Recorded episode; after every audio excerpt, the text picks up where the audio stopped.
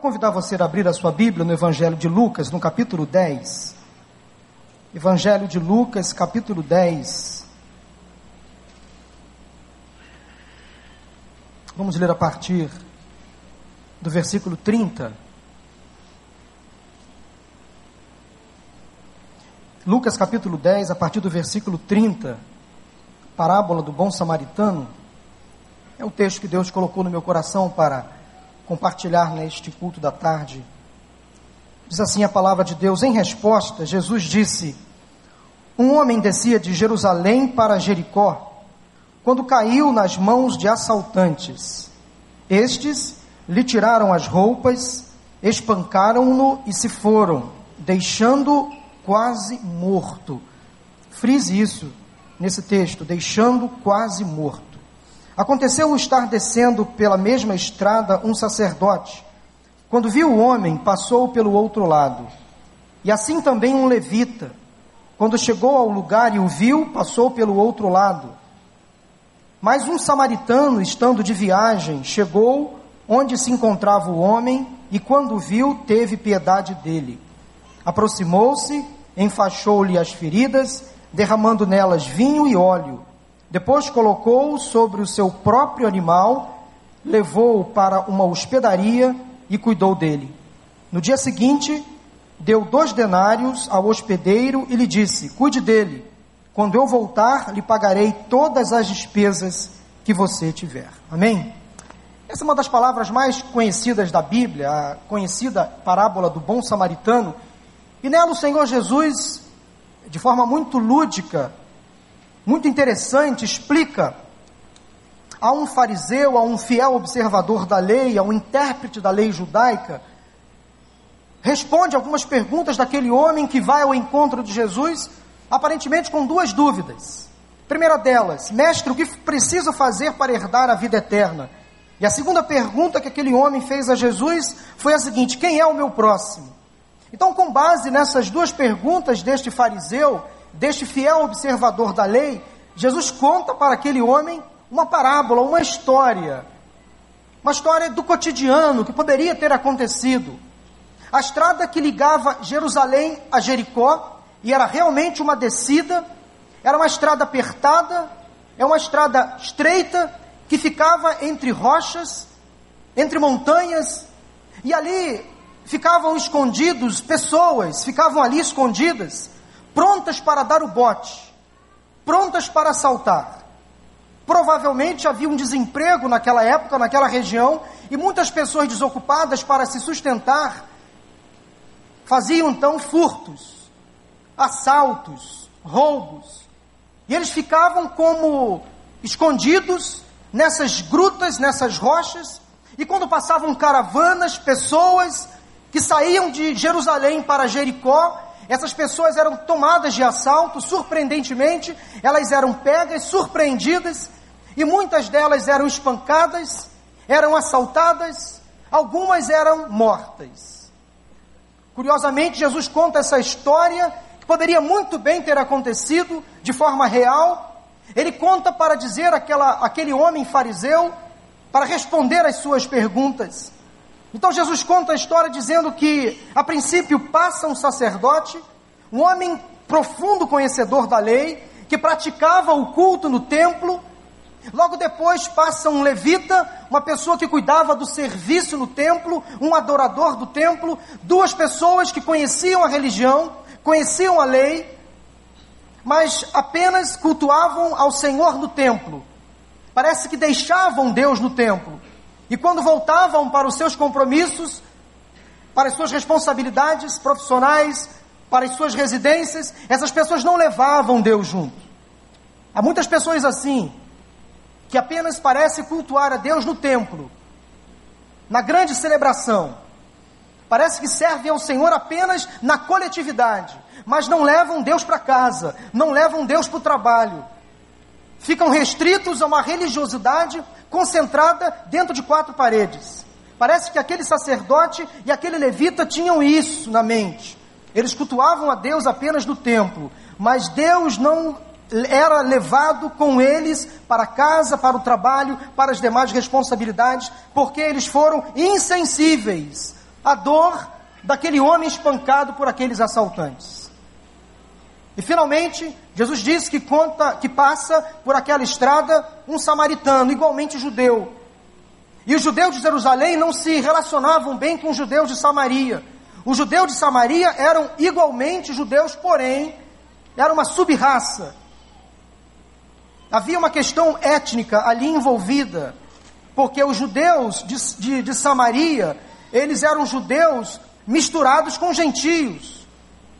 Eles se casavam com gentios, tinham filhos com gentios. Então os judeus de Jerusalém não olhavam com, com bons olhos os judeus de Samaria. Justamente esta classe desprestigiada, desqualificada, que Jesus toma como exemplo. Às vezes Deus usa quem nós não investimos, quem a gente olha e não eh, demonstra valor. É essa pessoa, justamente esta pessoa que Deus tem um grande projeto na vida. Então Jesus conta que aquele samaritano, uma pessoa desqualificada, desmerecida, fora do contexto, exatamente este samaritano, que é chamado de bom samaritano, se compadece daquele homem, leva para uma hospedaria, paga o tratamento. Eu quero chamar a sua atenção para o versículo 30, no final dele, quando diz que aquele homem que foi assaltado ficou quase morto. Eu não sei se você já teve a oportunidade de visitar alguém no hospital em coma. Não sei se você já viu alguém quase morto. Eu já tive muitas oportunidades de visitar pessoas à beira da morte. Humanamente falando, gente, sem contar com o sobrenatural de Deus, sem contar com o milagre que acontece, humanamente falando, quando a gente percebe uma pessoa em coma, à beira da morte, o nosso sentimento natural é pensar que aquela pessoa está mais próxima da morte do que da vida. Nós temos esta fraqueza de confiar mais que aquela pessoa vai morrer do que viver. Esta é a nossa tendência humana, de confiar que uma pessoa, quando está à beira da morte, à sombra do vale da morte, nós confiamos que ela de fato vai morrer. Via de regra, esta é a nossa tendência. É claro que Deus faz milagres, que Deus faz o impossível, e eu já vi muitos deles acontecer. Mas aquele homem estava quase morto. Ele foi assaltado, foi surrado, espancado, violentamente espancado, e ele foi deixado numa estrada quase morto. Entendam que essa é uma história contada por Jesus, que saiu da mente criativa de Jesus, mas ela poderia ter acontecido. Fatos como este, narrado por Jesus, poderia ter acontecido, como acontece até hoje. Não sei se você já foi vítima de um assalto, mas como os assaltantes às vezes são cruéis, são fatais, eles não brincam em serviço, eles não jogam para perder, matar ou morrer para ele, para eles tanto faz, tanto fez. Eles não se preocupam com a vítima, eles querem obter resultados, eles querem lucrar, eles querem sair dali com o máximo de pertences e da vítima e fugir. Aqueles homens fizeram exatamente isso levaram aquele homem para a quase morte. Deixaram-no quase morto. Eu quero, nesse momento, extrair com vocês três lições deste homem que estava quase morto. Aquele homem que estava na estrada que ligava Jerusalém a Jericó foi deixado quase morto, e essa ideia, esta imagem, eu queria que você tentasse imaginar na sua mente também criativa como era o estado daquele homem. Como ele estava naquele momento, naquela estrada, caído, quase morto. Uma pessoa quase morta não tem sequer esperança, está via de regra inconsciente, não tem domínio sobre as suas ações, está à mercê da sorte de alguém que se compadeça. Quero deixar algumas lições então para você que se sente, talvez nesta tarde, como aquele homem da parábola, quase morto. Você talvez entrou aqui hoje se sentindo assim, cambaleando, caído, quase morto. Essas pessoas que se batizaram hoje pela manhã, agora à tarde, e outras que vão se batizar logo mais à noite, também passaram por essa experiência. Estavam à beira da morte. mas um dia foram resgatadas pelo poder do Evangelho de Jesus Cristo. Nós ouvimos testemunhos aqui na quinta-feira edificantes, de pessoas que estavam literalmente quase à morte. Uma das meninas que se batizou hoje pela manhã, que está sendo acompanhada pelo pastor Daniel, ela sofria de comas alcoólicos. Ela quase tirou a sua vida. Um dia, na cozinha da sua casa, cortando frutas e legumes, o seu filho, quando via aquela cena da mãe com uma faca na, mão, na mão, aquele menino, aquela criança começava a urinar de medo, pensando que a mãe faria mal a ele, pensando que a mãe cometeria alguma loucura com aquela faca. Pessoas assim são resgatadas pelo poder do Evangelho. Pessoas quase mortas que recebem uma sobrevida, são alcançadas pelo poder do Evangelho, aceitam Jesus como Senhor e Salvador e passam pelas águas do batismo, dando testemunho público da confissão em Jesus Cristo. Pessoas quase mortas. Isso que o Evangelho faz. Ele ressuscita pessoas que não têm esperança, pessoas que não têm mais sentido na vida, não pensa mais no futuro, um futuro próspero, um futuro abençoado, elas se anulam, se isolam de tudo e de todos. Pessoas quase mortas. Quem sabe Satanás tem tentado contra a sua vida, contra a sua família, contra os seus projetos, contra o seu ministério, tentando atacar você, afetar você, alijar você, deixando você fraco, quase morto. O que fazer quando a gente se sente quase morto? O que fazer quando somos espancados, quando somos prejudicados, quando somos afetados, quando somos assaltados por Satanás, que vem apenas para roubar, matar e destruir. Ele é o ladrão. Satanás é o ladrão. O que fazer? Então, em primeiro lugar, guarde isso no seu coração. Você precisa retomar o seu estado de consciência para saber o seu destino. Primeira atitude que devemos tomar quando nos sentimos assim, quase mortos, afetados pelo inimigo das nossas almas, é retomar o estado de consciência para saber o nosso destino. Para onde vamos? Aquele homem assaltado estava fazendo uma viagem de Jerusalém para Jericó. Infelizmente, a sua caminhada foi bruscamente interrompida. Por um tempo ele não pôde mais caminhar, estava ali então caído, sem perspectivas, inconsciente, precisando retomar o controle da sua vida, precisando entrar novamente no processo de consciência, na tomada de ação. Precisava novamente saber o seu destino, saber para onde precisava ir, ele precisava novamente olhar para frente e seguir o seu caminho que Deus havia reservado para aquele homem não era a morte naquele lugar, não era o fim. Naquela altura da sua vida, ele não poderia ficar ali prostrado, quase morto. Quando a gente se sente assim, gente, quase morto, paralisado por Satanás, nós precisamos olhar para frente, retomar o nosso estado de consciência e saber que Deus quer nos levar para Jericó. Jericó é o nosso destino. Nós temos um projeto, temos um propósito, temos uma meta a cumprir, temos desafios a alcançar, temos metas bem definidas à nossa frente, de modo que o inimigo não pode nos deixar paralisados. Não, ele não pode nos deixar caídos. Nós precisamos retomar o nosso estado de consciência cristã, de saber que somos filhos de Deus, que temos um chamado, que temos uma família, e continuar caminhando. É preciso então retomar o seu estado de consciência para saber o seu destino, e o seu destino é passar a eternidade ao lado de Jesus. O seu destino é andar ao lado de Cristo, não há companhia melhor. Você precisa caminhar novamente ao lado daqueles que já caminham com Jesus. Você precisa sair do marasmo, da prostração, voltar para a estrada, se levantar, aquela estrada, aquele caminho que te leva ao céu, pegar o caminho para Jericó, voltar para o seu projeto de vida. Não ceda aos apelos do maligno, não caia nas suas armadilhas. Levante-se, volte para o seu caminho, ainda não é o fim. Bíblia registra uma passagem muito interessante sobre pessoas que se perdem no meio do caminho, que se acham confusas, caídas, fracas. Lá em João capítulo 6, de 60 a 68, alguns discípulos passaram a achar a mensagem do, de Cristo muito dura, muito severa, dizendo que Jesus pregava a eles, dizendo que eles teriam que abrir mão de algumas coisas, de alguns prazeres, de alguns desejos pessoais, de algumas comodidades terrenas, para aí sim segui-lo.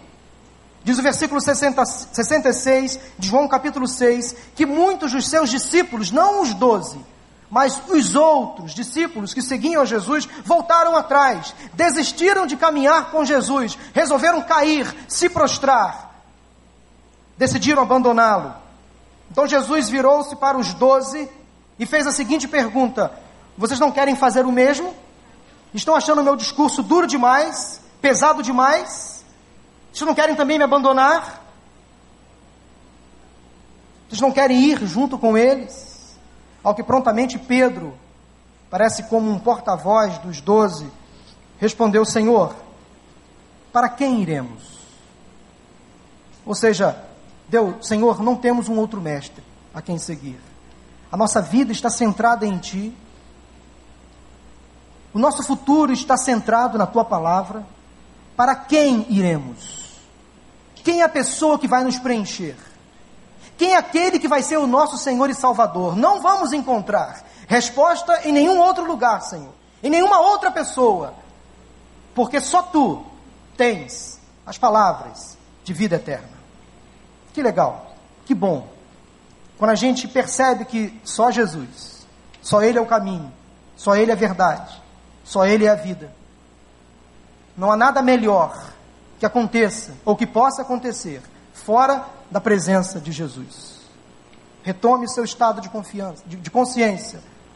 Levante-se, continue caminhando, siga o seu destino, siga o seu caminho, retome a razão, controle as suas emoções, olhe para frente, lá é o seu destino. A sua Jericó é o céu, o caminho não é parado, prostrado, o caminho é andando, é prosseguindo. O bom pastor que dá vida pelas ovelhas, quer nesta noite, nesta tarde e noite, colocar você de pé. Portanto, retome o seu estado de confiança, acorde, levante-se do marasmo, levante-se da queda, porque o seu destino ainda não é aqui, na estrada que liga Jerusalém a Jericó. Você não pode ficar parado. Há um alvo a ser ainda executado, há um trabalho a ser feito. Portanto, prossiga. Amém? Retome o seu estado de confiança e caminhe. Segunda lição que eu aprendo nesse texto, queria que você anotasse. Para alguém que se sente quase morto, é que você precisa saber que ninguém consegue e nem pode caminhar sozinho. Ninguém consegue e nem pode caminhar sozinho. Aquele homem ferido, quase morto, jogado na estrada, precisava de ajuda por si só. Ele não teria forças para se levantar dali, para cuidar das suas feridas. Ele foi completamente espancado, quase morto. Se ele não fosse acudido, se ele não fosse atendido por aquele bom samaritano, ele com certeza morreria ali, ele dependia de alguém. É assim que Satanás faz: ele machuca, ele fere, ele tira o equilíbrio, ele maltrata. Foi preciso que alguém parasse naquela estrada, tivesse compaixão daquele homem quase morto. Aquele bom samaritano olhou para aquele homem quase morto, o ajudou, ele se levantou, seguiu seu caminho e foi levado a uma hospedaria para ser tratado. Ele voltou para o caminho, agora ajudado por alguém. Há coisas que nós não vamos conseguir fazer sozinhos. Quem anda sozinho pode ir mais rápido, mas nem sempre vai mais longe. Azaf Borba. Quem anda sozinho pode ir mais rápido, mas nem sempre vai mais longe. Nós precisamos de alguém ao nosso lado. Em todas as esferas da vida, vida familiar, vida profissional, vida acadêmica, vida espiritual, nós precisamos sempre de alguém. Seja nosso amigo, nosso discipulador, o nosso chefe no trabalho, o professor, não é verdade, Tia Elisângela? Sempre precisamos de alguém que vai nos ajudar, que vai nos acompanhar, que vai nos mentorear, que vai nos transmitir conhecimento, que vai nos levantar quando estamos caídos. Sempre precisamos de alguém. Você não é autossuficiente. Abra mão do orgulho, da vaidade, da prepotência, da arrogância e peça ajuda.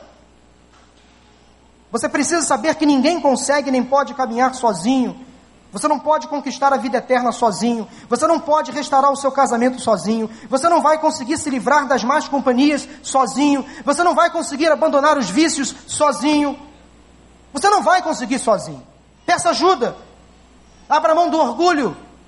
Rompa. Peça ajuda. Os seus esforços, a sua boa intenção não são suficientes. Para que você consiga chegar à sua Jericó, ao seu destino, você precisa de ajuda, você precisa buscar ajuda, você precisa de Jesus. Ele é o caminho, a verdade e a vida. Ele veio a este mundo, Jesus, para buscar e salvar aquele que está perdido, jogado na estrada, abandonado. Você precisa de companhia, Eclesiastes 4, 9 a 12 diz: É melhor ter companhia do que estar sozinho, porque maior é a recompensa do trabalho de duas pessoas. Se um cair, o amigo pode ajudá-lo a levantar-se, mas pobre do homem que cai e não tem quem o ajude a levantar-se. E se dois dormirem juntos, vão manter-se aquecidos. Como, porém, manter-se aquecido sozinho? Um homem sozinho pode ser vencido, mas dois conseguem defender-se um cordão de três dobras não se rompe com facilidade. Está passando por crise na vida? Peça ajuda. Está passando por dificuldade na família? Peça ajuda. Está passando por lutas na vida espiritual? Peça ajuda. Há um conselheiro à sua disposição, alguém para você prestar contas. Você precisa de uma boa companhia, precisa de um bom samaritano ao seu lado, precisa de um amigo, de um discipulador, lá no seu PG, é lugar onde você pode abrir o coração, lá é lugar onde você pode buscar ajuda. Alguém que vai caminhar ao seu lado, que não vai julgá-lo, que não vai condená-lo, que não vai colocar você para baixo, alguém que vai te pastorear. Você precisa de ajuda, você precisa de alguém ao seu lado, mas essencialmente entenda que você precisa de Jesus. Só Jesus é o caminho. Ele veio para buscar e salvar aquele que se encontra perdido. E para terminar, em terceiro e último lugar, para alguém que se acha quase morto, você precisa saber que por mais que o mundo ou Satanás lhe assalte, lhe roube, lhe deixe na miséria, ninguém conseguirá impedir a sua vitória. Ninguém. A vitória daquele homem que foi deixado quase morto estava garantida porque alguém se compadeceu dele, o levou para uma hospedaria. Ele foi tratado naquela história contada por Jesus. Ele saiu dali com certeza recuperado. Se isso de fato aconteceu, realmente ele pôde dar graças a Deus por alguém que se compadeceu dele. Então a morte naquela estrada foi derrotada. O ponto final naquela estrada virou uma vírgula. Ele pôde dar prosseguimento à sua obra, ao seu ministério, ao seu trabalho. Ele poderia de novo transitar, ir e vir, sem culpa, porque alguém se compadeceu dele. Satanás pode tentar afetar a sua vida, o seu ministério, o seu casamento, o seu trabalho, os seus estudos, mas a sua vitória está garantida em nome de Jesus. Em nome de Jesus. Só Jesus garante a vitória. Só Ele leva você para o paraíso, coloca você de pé. Portanto, creia. O inimigo pode ter tentado contra a sua vida, contra os seus projetos, contra tudo que você tem, mas não é o fim. Não é o fim. Jesus, nesta noite, quer te colocar de pé, Ele quer te conduzir para a eternidade, para a vida eterna, e quer te dar um futuro e uma esperança. Como é bom quando a gente percebe que Jesus realmente se compadece do nosso sofrimento. Aqueles assaltantes na estrada não conseguiram deter aquele homem. Eles pensaram talvez que ele já estivesse morto.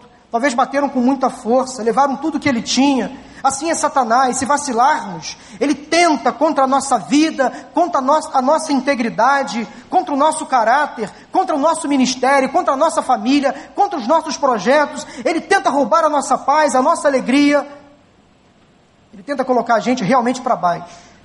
Meu querido, minha querida, você pode sofrer perdas e danos, você pode ficar quase morto, mas o Senhor jamais deixará você jogado na estrada. Jamais. Ele sempre enviará um escape. Ele sempre vai abrir uma porta. Ele sempre estenderá a sua mão de misericórdia e poder.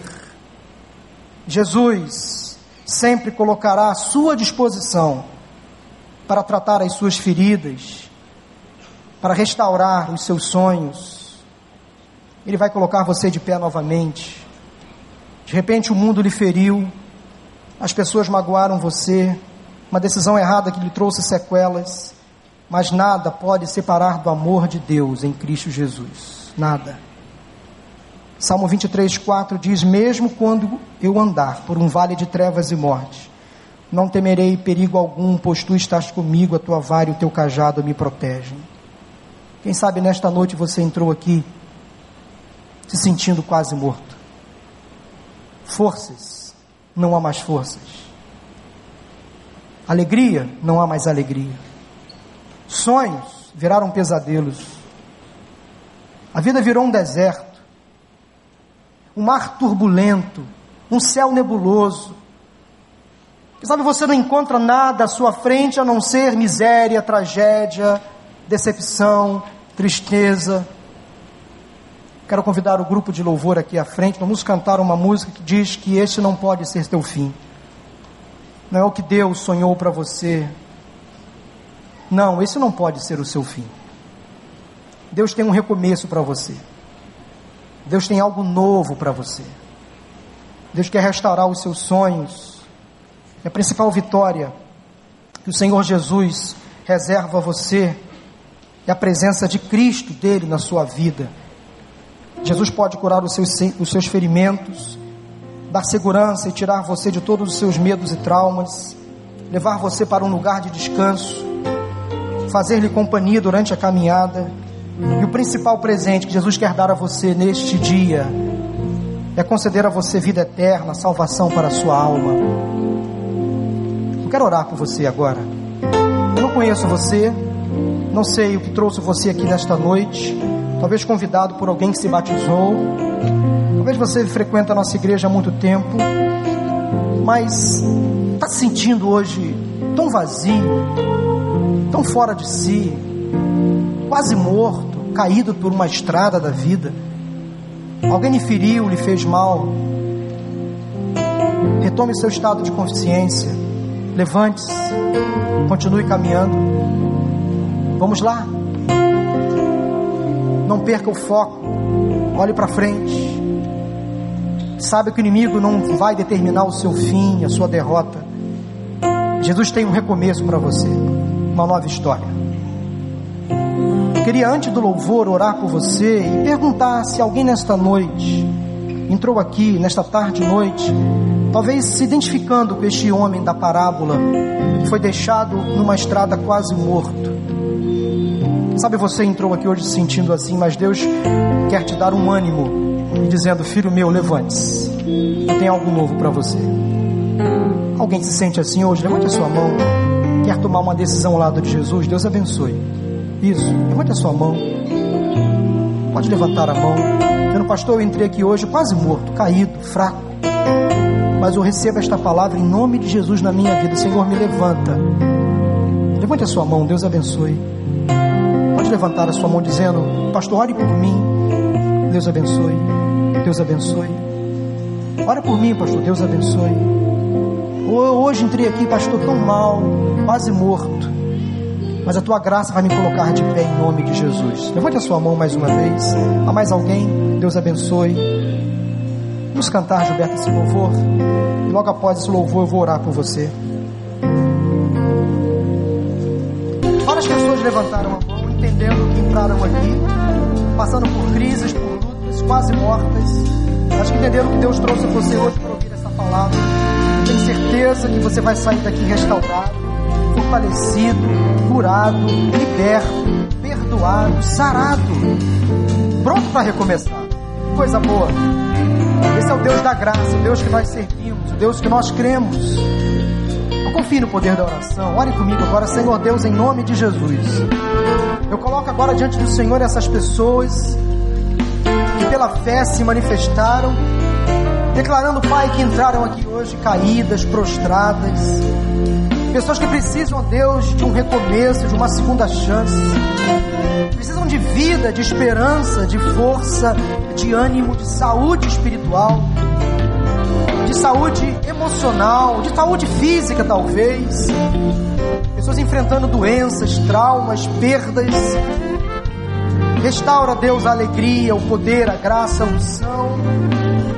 Retoma, Deus, a consciência desta pessoa para que ela entenda que o fim não é aqui, o fim não chegou. Há um caminho ainda a ser percorrido, há um trilho a ser caminhado. Obrigado Deus pela restauração, pela alegria que encontramos na tua palavra. E essa pessoa ao sair daqui, que ela saia com debaixo dessa certeza de que a vida hoje tomou um novo rumo, tomou um novo sentido, porque a tua graça se revelou, a tua voz foi ouvida. Essa pessoa hoje pode sair daqui com a certeza da vitória em nome de Jesus. Se porventura Deus há alguém entre nós que não confessou ainda Jesus como Senhor e Salvador, que neste momento de oração seja o momento da confissão, da entrega, do arrependimento, e que esta pessoa outrora caída possa hoje tomar acesso, alcançar a passagem, o passaporte para a eternidade ao lado de Jesus Cristo. Dá-nos uma semana abençoada de vitórias. Oramos em nome de Jesus. Amém.